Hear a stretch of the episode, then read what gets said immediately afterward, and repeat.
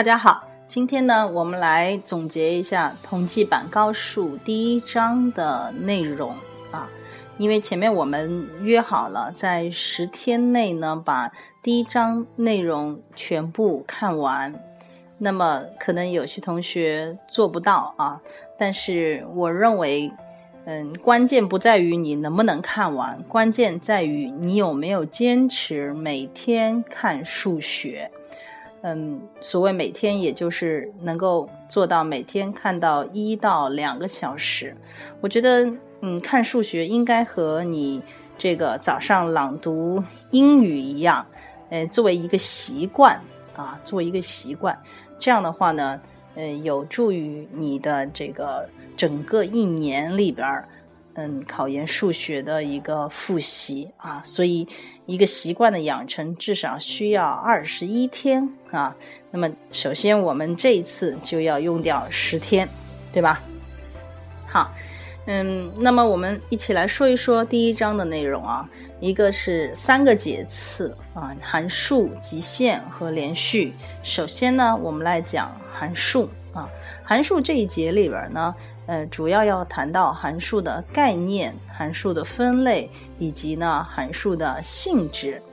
那么关于函数的概念呢，嗯，我们一直沿用的是高中所讲的，嗯，狭义的概念啊，也就是说，呃，对于定义域里边任意一个 x 值，我们能够按照一定的函数法则 f。呃，找到一个实数域里边唯一的 y 值和它相对应，那么我们就称 y 是 x 的函数。所以，不管是在高中还是在大学，我们还是强调这个 y 值的唯一性。如果 y 值不唯一的话呢，嗯，在广义的这个范畴上，我们也可以说，呃，叫函数，对吧？那比如说 x 平方加 y 平方等于一这样一个呃方程的表达式。呃，在广义上，我们也可以说它是一个函数啊。但是我们一般的狭义的概念里边，都是要求 y 值呢是唯一的。那么，除了我们刚刚叙述的这个概念，那么这里边还包含两个小概念，一个是定义域，一个呢是值域啊。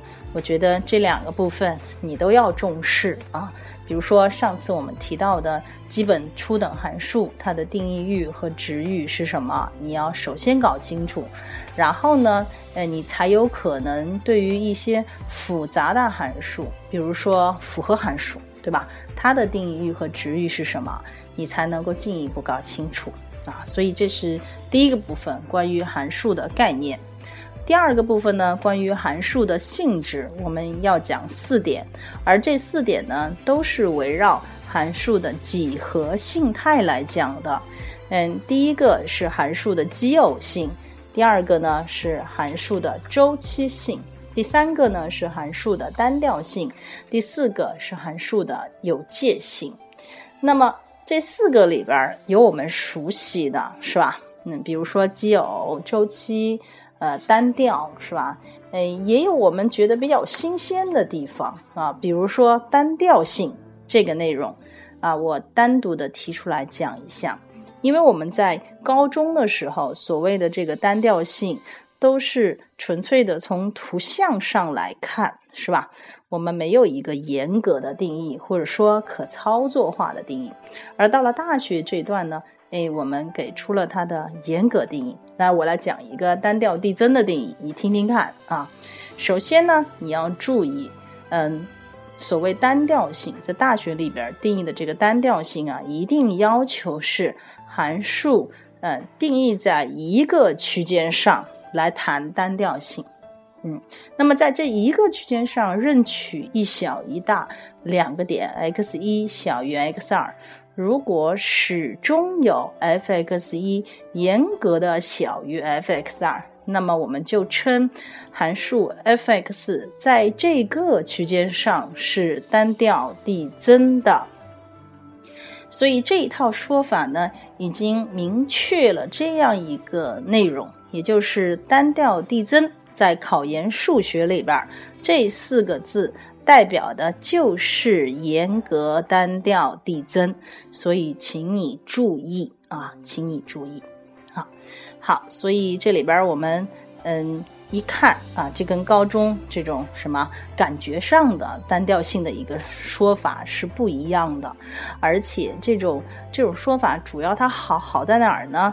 它是严谨的。然后呢，它是什么？它是可操作的啊。比如说，你要证明一个函数在区间上是单调递增的，那么事实上你就用这一套就能证。但是你如果在高中的话，你必须要把图像画出来。但是并不是所有的函数你都能画出图像的，对不对？所以，嗯，这个是它的好啊。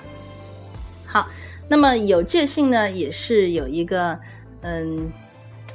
大学的内容，对吧？就是说，我们说在某一个定义域上面啊，在某一个定义域或者定义域的某个部分上面，如果对于任意的这个 x 的值，函数值的绝对值始终小于等于存在的某个正数大 M，那我们就称函数在这个定义域或者定义域的部分上呢是有界的啊。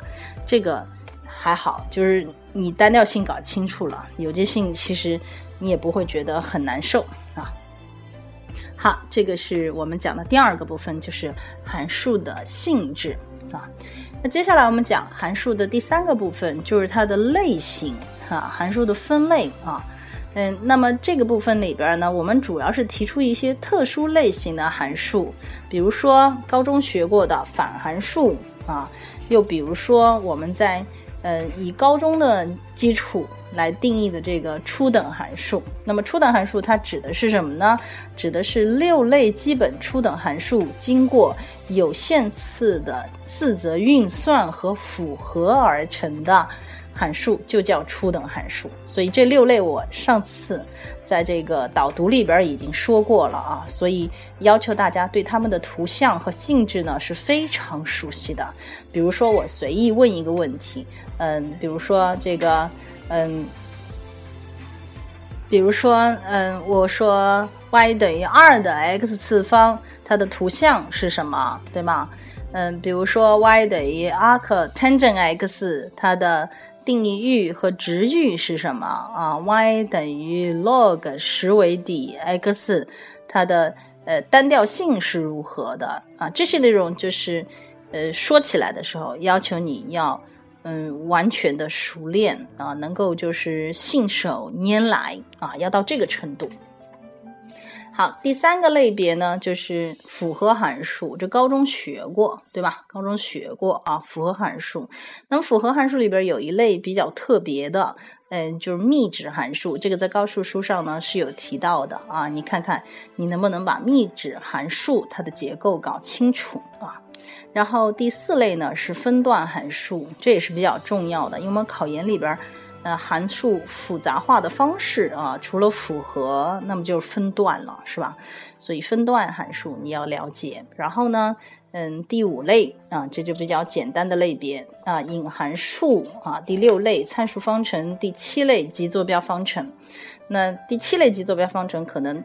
嗯，大家在高中有接触过，不一定那么熟练，是吧？所以你要通过大学的内容啊，要把它搞得更清楚一点。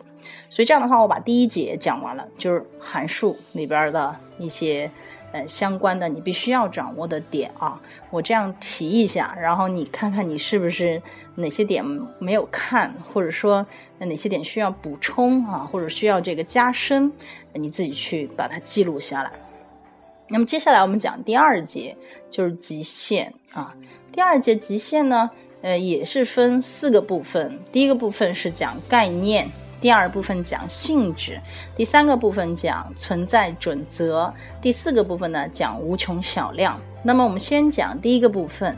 呃，函数呃不是函数极限，就是普通极限的定义，对吧？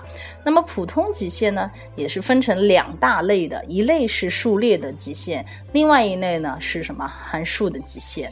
那么数列的极限呢，哎，它这儿给了一个精确的定义，所以你如果能够理解数列的极限的精确定义，那么关于函数极限的这个精确定义呢，也不会有问题啊。所以我们说。嗯，我们要来定义 limit x n，当 n 趋向于无穷大的时候，极限呢是 l。那么我们用的是这样一种方式，也就是呃，给了一个非常好用的一个字母 epsilon 啊，它代表的是任意小的正数啊。那么你给我提供这样一个任意小的正数 epsilon 啊，那么我总能够找到一个正整数大 N，使得哎这个 x n 这个数列它的通项是吧？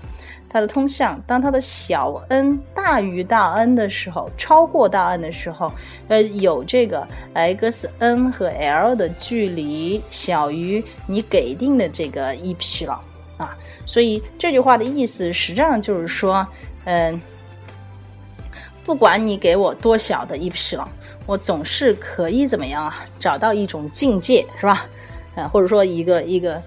一个一个界限啊，过了这个界限以后，所有的 x n 呢，都和 l 呢怎么样啊？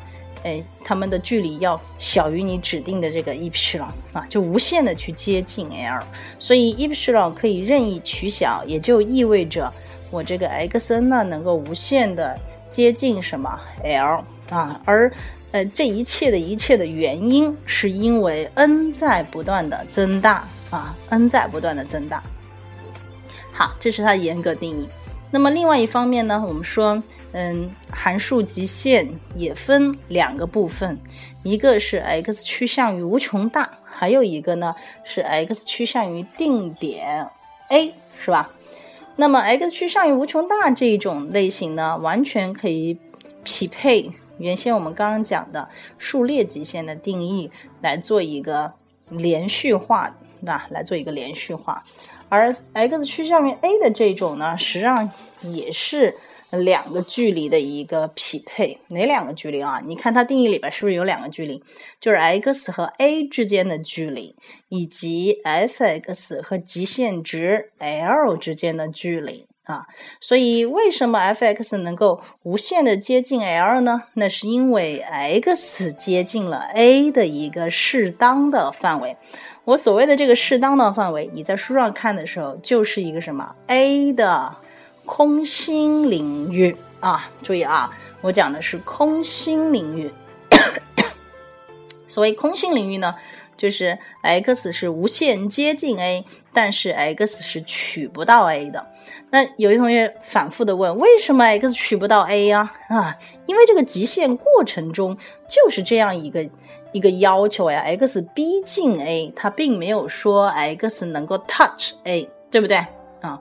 所以呃，趋向这个说法是严格的，是严格的哈。因此我们说它是个空心领域，x 是取不到 a 的。既然 x 取不到 a，那么 f(x) 在 a 这个点有没有定义重要吗？你想一想看，有没有定义重要吗？啊？好，那么我们讲 f(x) 在 a 这个点可以没有定义，也可以有定义。这个其实我们不关心，为什么呢？因为 x 只是靠近 a 而已，对不对？x 取不到 a，所以 f(x) 在 x 等于 a 这个点上有没有定义？定义是什么？根本不重要啊，根本不重要，这个你要重视的。但是。哎，你要注意到，x 在逼近 a 的这个无限接近 a 的这个过程中，f(x) 必须是要有定义的，对不对啊？啊，也就是说，在 a 的空心领域里边，f(x) 是要有定义的，否则的话，你怎么说它逼近呢？对不对？所以这个是我们讲函数极限，当 x 靠近 a 的时候，f(x) 接近 l 这一个类型要注意的内容啊。当然。后来我们这里边也谈到了左右极限啊，因为，呃，x 逼近 a 可以有从左，也可以有从右啊。那我们要求呢，左右极限必须同时存在并且相等的时候呢，才能够等价于 x 逼近 a 的时候，就是两边同时靠近 a 的时候，我的 f(x) 的极限呢才是什么存在的啊？所以这一点你注意了。好，所以我想。呃，在这个部分呢，我把极限的这个精确定义啊，又给大家重复了一遍，加深了一遍。你看，你看书的时候是不是有注意到我讲的这几点啊？好，那么我们来讲极限的基本性质啊。性质的话，实际上有，嗯，五个五个定理啊。所谓性质是什么呢？就是首先极限是存在的，然后在存在的这个前提下去讨论，还有一还有怎样的一些结论呢？哈。所以这里边包括极限有唯一性，有局部有界性，局部保号性啊，然后还有函数极限和数列极限的一个关系的定理，以及极限的四则运算法则。啊，那么前三个呢，相对来讲，呃，这个前四个啊，相对来讲，这个理论性是比较强的啊，包括他们定理的一个证明呢，都是完全利用这个极限的定义来证明的。所以有的同学定义没有搞清楚，他这四个定理的证明，他完全就看不懂啊，他完全看不懂。但是我想说的是，嗯。嗯，你把这个定义搞清楚是重要的，但是至少你要先了解这四个定理是什么，然后你要能够理解它啊，你要能够理解它，你不能单纯的把它当成一个定理，完整的就是说我去死记硬背，然后把它这个证明过程给背下来，这些都是没有用的啊，没有用的。所以我提倡大家还是这个理解的定义，理解的呃理解的来来记忆啊。好，比如说这个局部有界性和局部保号性，嗯，它这里边都有两个字，局部，局部是吧？所以它所谓的这个局部，实际上是指 x 接近目标的这个无限接近目标的这个过程中，我的这个函数呢是什么？是有界的，这个叫局部有界性。啊，而局部保号性也是同样的，就是 x 在无限接近目标啊，到达一定范围的这个程度内，是吧？在这个范围内，我这个函数是具备保号的。所谓保号，就是是你原先的极限值是正的，那么我在 x 逼近这个目标的这个范围内呢，足够逼近的时候啊，我这个函数值也是正的啊，这个就是保号，是吧？保持原先的符号。所以这个，嗯，你需要通过图啊，通过图来理解。你可以试着先画一个图，比如说，嗯，x 靠近 a 的时候，f(x) 的极限是一，是个大于零的，对吧？那么，嗯，我们就认为这个保号性是什么意思呢？就是当 x 足够靠近 a，在 a 的一个小的空心领域内，我们一定能够找得到这个局部上函数也是什么？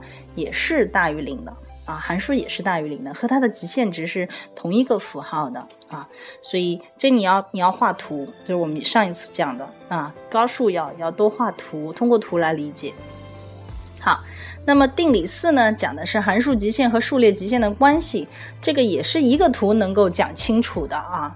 嗯，你看我能能不能这样讲？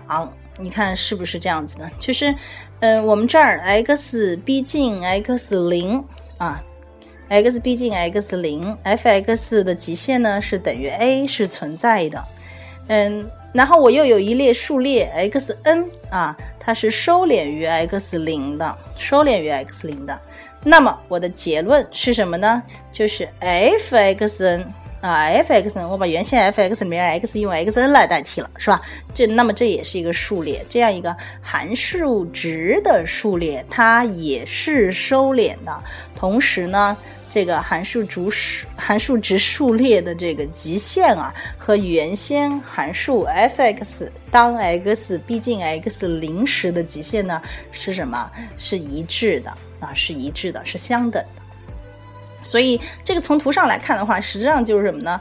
实际上就是 xn 是逼近于 x 零的点列，是吧？所以 f(xn) 实质上是 f(x) 这个图像上一些离散的点列。所以你原先 f(x) 在图上它是。连续的逼近到大 A 的，那么事实上 f(xn) 也是一些小点列，那么它同时呢也是逼近于相同一个极限的，我觉得这是可以理解的啊，可以理解的。好，当然它的证明呢，它嵌套了这个函数极限和数列极限两个定义啊，哎，它把这两个定义往上一摆，然后嵌套一下。啊，所以这需要你对于极限的定义啊，它的这个严格定义比较熟悉，你这段才可能看得懂啊。但是有的人说我可不可以不看？那不行啊，不行。这个极限定义啊，虽然我们说在考研里边不会直接考，但是呢，嗯，你要理解，否则的话，你后边很多东西你都走不动啊。这个是我们高数的一个精华部分啊，所以也是它的魅力所在。你可以慢慢体会啊，你可以慢慢体会，你不要觉得它很枯燥，哎，你要试着去想象它的美感，对不对？啊，好。那么最后一个性质讲的是极限的四则运算法则啊，有的人说这个很简单，是吧？函数和的极限等于它们各自极限的和啊，差的极限等于各自极限的差，等等等等，我不多说。嗯，但是你这个要注意的就是，呃，它这儿都已经有一个前提是假设两个函数 f 和 g 它们的极限都是存在的，然后才有。如下的这些加减乘除啊、乘幂的这样的一些结论，所以你要注意这一点。首先，函数极限必须是存在的，你才可以啊和的极限等于极限的和啊，否则的话，这个是不可以的啊。所以你可以去举一些反例啊，自己想办法举个反例来看看，好不好？好，那么这是。嗯，关于第二个部分性质，对吧？那么第三个部分呢？嗯，我们要讲到极限的存在准则。这两个存在准则主要是为我们后边两个基本呃两个重要极限来做做一个基础的啊。两个重要极限，一个是什么？sin x 比上 x 当 x 趋向于零的时候，极限是一；还有一个是一加 x 分之一的 x 次方当 x 趋向无穷大的时候，极限是大。一啊，就是那个自然数 e 啊，e 啊，好，所以这两个必须要搞清楚啊。你在目前的状况下，就是把它备注啊，要把它背下来啊。它是没有一个证明的，所以这也很好，就是你能够理解的，把它背下来就可以了。所以第一个是什么呢？是夹逼准则。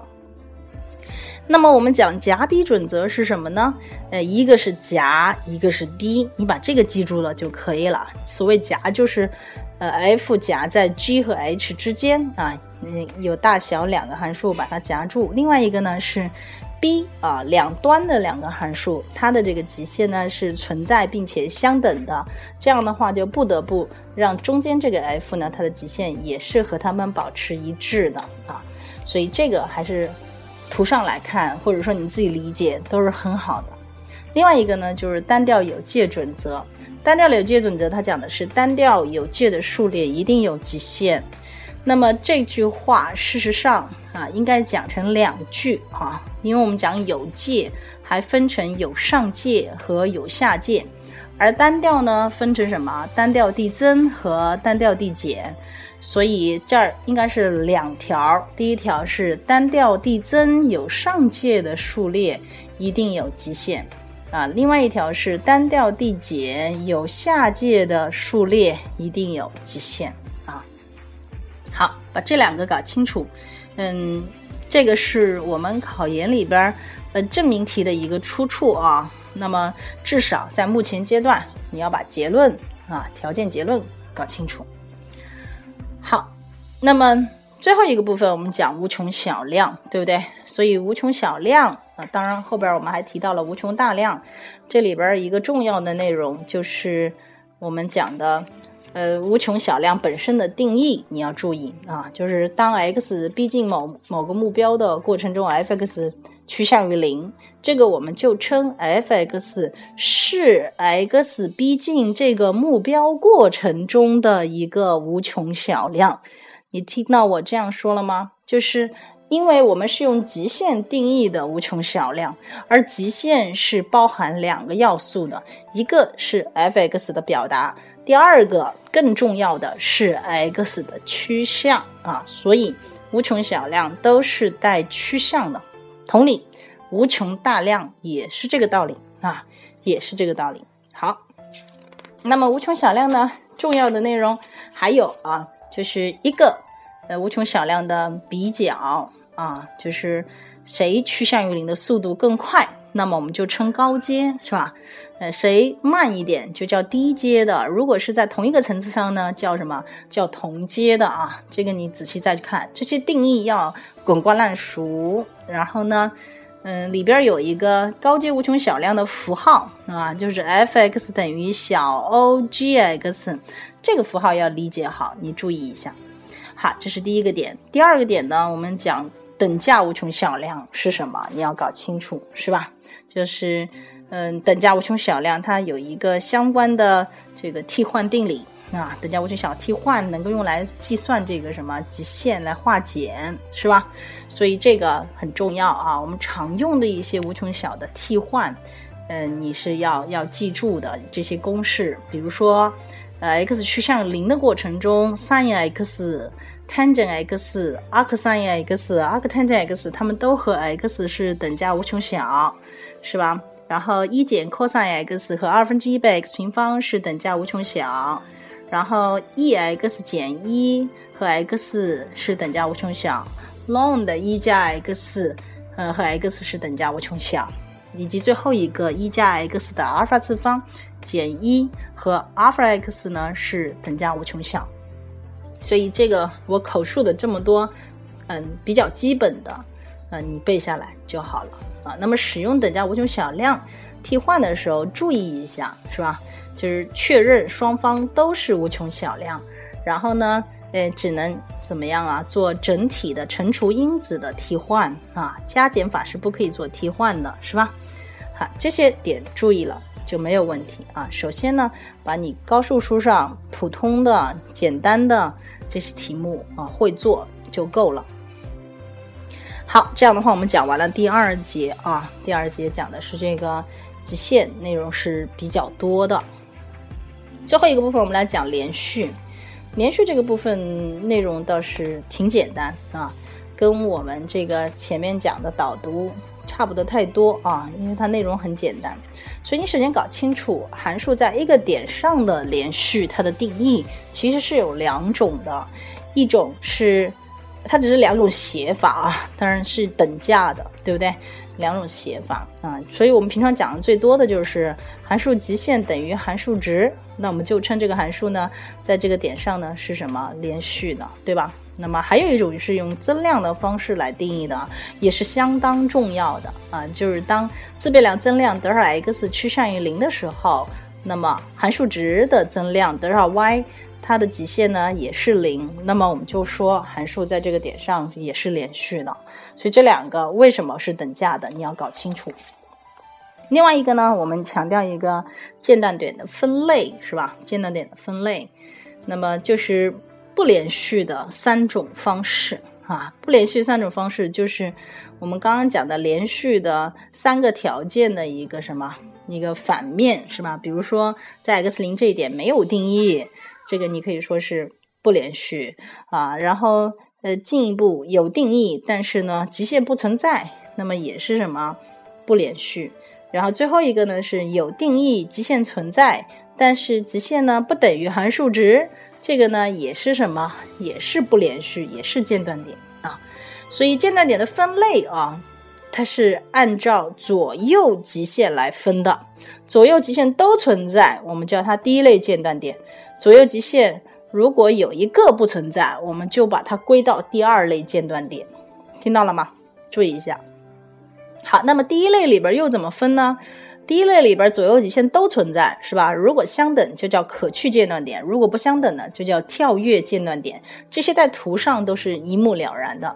那么第二类间断点呢，分成两个类型，一个是无穷间断点，一个呢是什么震荡间断点，对吧？震荡间断点。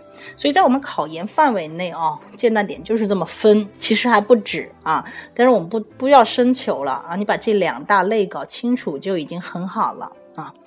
好，那么接下来，呃，重点上次我们也说过了，是吧？就是，嗯，B 区间上连续函数的性质啊，在 B 区间上连续的函数呢，它在这个 B 区间上一定是有界的，是一定找得到最大值和最小值的。如果更进一步，它的两个端点还异号的话呢，那么在 A、B 的开区间上，一定能够至少找得到一个点 C，使得它的函数值呢等于零啊。这个或者我们说 a b 之间 a b 开区间之间一定是什么？有一个至少有一个零点，可以这样讲，对吧？好，那么零点定理的推论就是什么？介质定理，对不对？那么介质定理讲的是什么呢？介于啊 B 区间上连续函数介于最大值和最小值之间的任意一个数 c，一定在开区间上能够找到到一个点，使它的函数值呢等于这个 c，对吧？所以其实这是电介质定理的这个第二种形式，还有一种形式是什么？是端点上的形式，这都可以的啊。所以嗯，你在书上找到相应的位置，把它背下来，然后能够在一些。呃，B 区间上连续的函数上把它用起来，这些性质啊用起来，那么就够了啊。所以第一章我们讲那么多啊，我们也讲了将近半个小时。嗯，内容基本内容就是这么多啊。嗯，我把它串讲了一遍。嗯，你觉得哪个部分你做的还不够是吧？你再把它看一下，或者说你觉得嗯哪个部分还不清楚，你也可以这个通过。呃，微信的公众平台来向我提啊，嗯，我会在晚上的时间给你一个回复啊。总而言之，嗯，我所坚持的啊，我所坚持的就是能够帮助你，或者说监督你好好的复习。而你能做到的，或者说你能回报我的，那就是什么呢？每天坚持看数学，嗯，让我知道你是在努力的，让自己知道你是有可能的。啊，因为据我所知，有些同学可能从小到大完全没为自己决定过什么事儿，对吧？包括考大学、专业选择，呃，可能都是爹妈说了算，是吧？但是我想考研究生这一回，你可以做主了啊！你可以自己选导师，自己选选专业、选方向，呃，而且可以完全依赖自己的这个 能力啊，把这件事情做好啊！所以。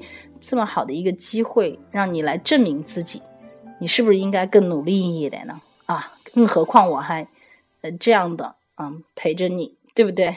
嗯，好吧，你们都很喜欢这首歌啊，那么嗯，有时候我还唱一唱啊，今天就不唱了，喉咙不太好，拜拜。